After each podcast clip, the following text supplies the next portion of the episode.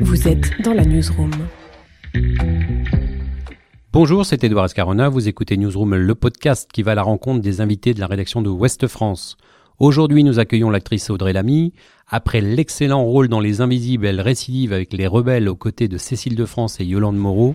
Ces dix années au générique de la série Scène de ménage sur M6 lui ont ouvert en grand les portes du cinéma. Depuis, elle enchaîne les rôles et les succès. Bonjour Audrey Lamy. Bonjour. Bienvenue à Ouest France. Merci. Dites-moi quelle énergie, Les Invisibles, Nicky Larson, Les Rebelles. Vous serez à l'affiche de tous les films qui sortiront en 2019 j'ai eu une belle année. Ouais. Ouais, j'ai été très très gâtée cette année. J'ai eu des propositions complètement différentes avec des réalisateurs, euh, voilà, qui prenaient des risques et, et qui m'ont proposé des choses euh, assez euh, assez originales parce que parce que quand j'ai reçu le, le scénario de Louis Julien Petit pour Les Invisibles, je m'attendais pas du tout. Je connaissais déjà son travail et, et je savais qu'il faisait des, des films, euh, voilà, de, sur des sujets de société en gardant un peu de comédie, mais sur des sujets assez graves. Et, et je me suis dit, waouh, c'est c'est c'est étonnant qu'un réalisateur ait et voilà, ait envie de, enfin, de travailler avec moi. Non, mais en tout cas, par rapport à ce que je proposais jusqu'à maintenant, on était loin de la comédie et ça me plaisait aussi de, de me diriger vers, vers un autre registre. Alors que de chemin parcouru hein, depuis votre bonne ville d'Alès dans les, Ouais, dans les Cévennes. Ouais. Vous en, vous en revenez pas de ce parcours? Bah, je sais pas, euh, j'en reviens pas. Je, suis, non, je suis hyper heureuse. Après, on sait pas euh, ce qui peut se passer. Hein, vous savez, on on n'est pas à l'abri euh, d'être ringarde du jour au lendemain. non, non, j'en sais rien. Mais en tout cas, c'est vrai que voilà, cette année, ça a été. J'avais très peur quand j'ai arrêté scène de ménage. J'avais peur de d'avoir peu de propositions, de d'être beaucoup moins active parce que scène de ménage ça me prenait énormément de temps. On a travaillé à la télé pendant dix ans euh, et on travaillait pendant six mois dans l'année euh, sur cette série. Donc euh, c'est vrai qu'il y avait voilà il y avait euh, euh, une énergie euh, qui a duré pas mal d'années et je me suis je me suis dit d'un seul coup quand tout va s'arrêter quand j'ai quand on a pris la décision d'arrêter la série je me suis dit qu'est-ce que je vais faire? Est-ce que euh, est-ce que je, je, je, je vais avoir des propositions? Est-ce que je vais avoir et, et en fait naturellement bah voilà j'ai eu euh, j'ai rencontré des, des réalisateurs formidables et, euh, et qui m'ont proposé des histoires qui me qui me donnaient envie qui me touchaient beaucoup donc euh, voilà une vous, vous, regrettez pas d'avoir été assisté au cours de, de comédie en cachette de, votre- de votre sœur? Non, pas du tout.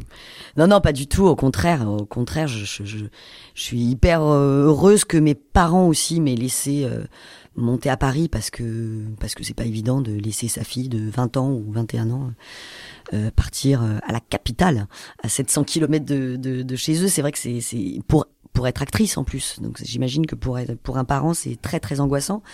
Mais euh, mais ils m'ont donné euh, voilà suffisamment de de- de- d'énergie et les armes pour euh, pour essayer en tout cas de, de, de faire quelque chose et puis c'est souvent ce que mon père m'a dit il m'a dit voilà c'est c'est- si dans deux ans tu n'as tu n'as rien fait et ben on trouvera tu trouveras autre chose et il avait raison parce que ça me permettait d'être aussi euh, dans dans, dans l'urgence quoi et de faire quelque chose réellement Il avait peur. bah, il avait pas peur. Il s'est surtout dit, bah, euh, en fait, euh, la première, euh, la grande, comme il l'appelle, euh, a réussi. Il y a peu de chances pour que la deuxième réussisse aussi. Enfin, je veux dire, c'est c'est c'est légitime de penser à ça et euh, et donc euh, donc voilà. son angoisse, c'était que d'un seul coup, euh, j'essaye de faire quelque chose qui me correspondait pas, que qui et qui était voué à l'échec. Et finalement, bah. Aujourd'hui, il est hyper heureux, hyper fier. Alors chez les Lamy, la, la famille est centrale. hein. Votre père aujourd'hui est encore votre premier lecteur de vos scénarios. Ouais, vrai, et votre mère, vous dites que vous copiez ses mimiques. Ouais, je vole plein de choses à elle. Oui, oui, bah mon, mon- mon père, oui, parce que euh, parce qu'il aime bien lire les scénarios en plus et qu'il a un bon œil parce que c'est pas évident de, de lire un scénario. Et euh, et souvent quand j'ai des quand j'ai des doutes ou même pas du tout quand j'ai très envie euh, euh, de, de, de partir à l'aventure dans un dans une histoire et ben je lui fais lire et et j'aime bien connaître son avis de spectateur aussi.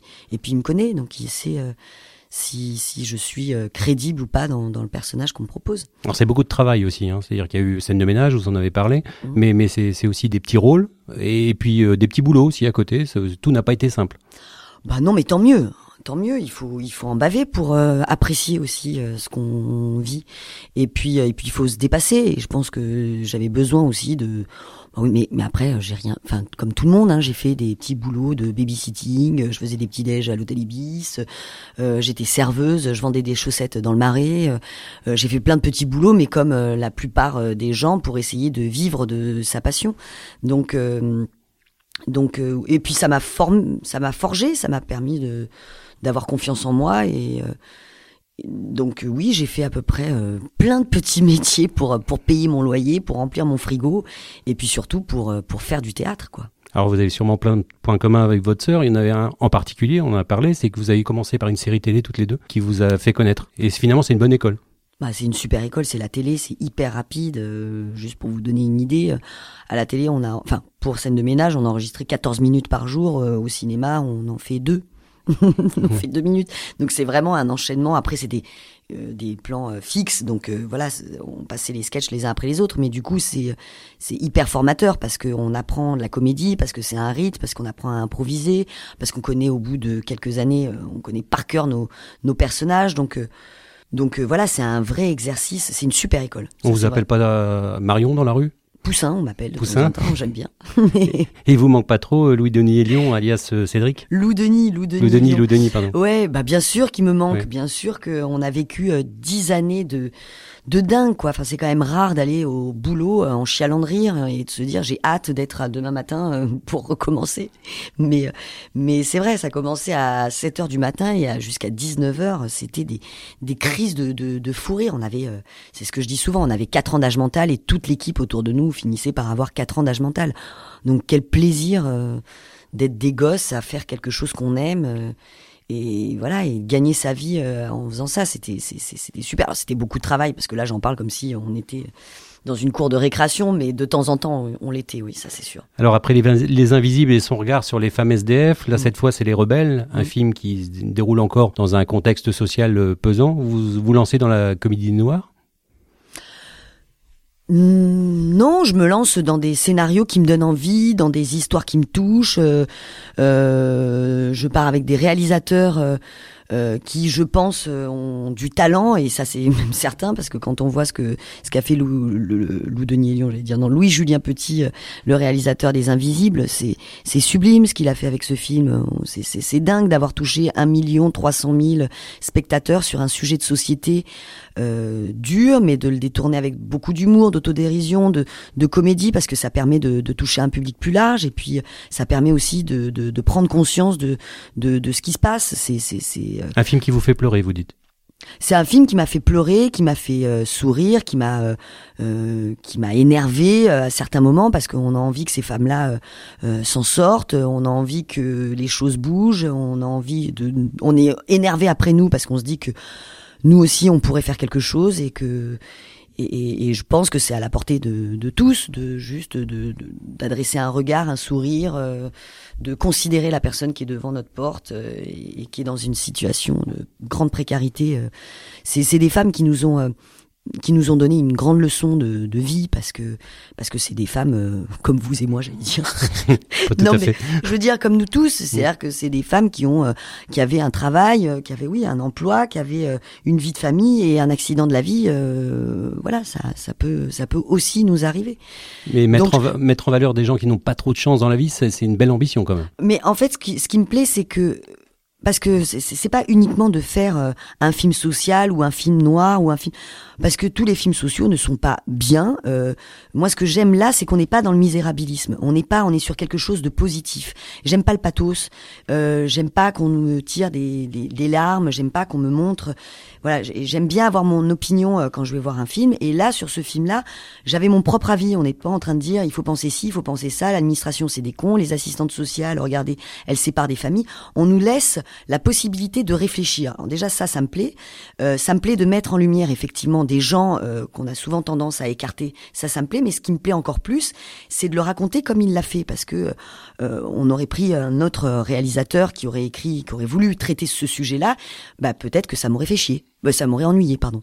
Mais euh, mais là, en l'occurrence, je trouve ça hyper intéressant parce que parce qu'il le traite avec voilà, avec avec avec avec sympathie, avec euh, avec un voilà, avec euh, beaucoup de, de, de, de, positivité qui me c'est porteur d'espoir. Voilà, j'aime pas euh, qu'on j'ai envie j'ai envie d'y croire. Donc et là quand j'ai lu ce scénario là, je me suis ah ouais, je pense que les gens quand ils vont voir ça et moi-même quand je vais voir ce film, euh, tu ressors de là et t'es pas indifférent, t'as pas, euh, tu, tu culpabilises pas. au contraire, tu dis bah voilà, euh, ce, geste-là, je peux l'avoir aussi. c'est des gestes simples et il apporte des solutions en plus. C'est ça qui m'a plu aussi dans son scénario. On n'est pas en train juste de dire regardez, c'est qu'il apporte des solutions en disant bah voilà, ces femmes-là, on peut les coacher, elles ont un potentiel, on peut se servir de ce qu'elles ont, ce qu'elles savent faire, ce qu'elles ont appris. Euh, voilà, c'est toutes ces choses-là qui m'ont euh, qui m'ont plu. Après, je suis pas une malade des films noirs, des films sombres. Je suis une malade des bons scénarios surtout. Alors vous décrivez comme une femme sensible avec euh, une appétence pour ses rôles assez profonds, qui a besoin d'exprimer aussi des convictions. Cette semaine, le 8 mars, c'est la journée des droits de la femme. Vous aimez aussi porter la voix des femmes dans vos films?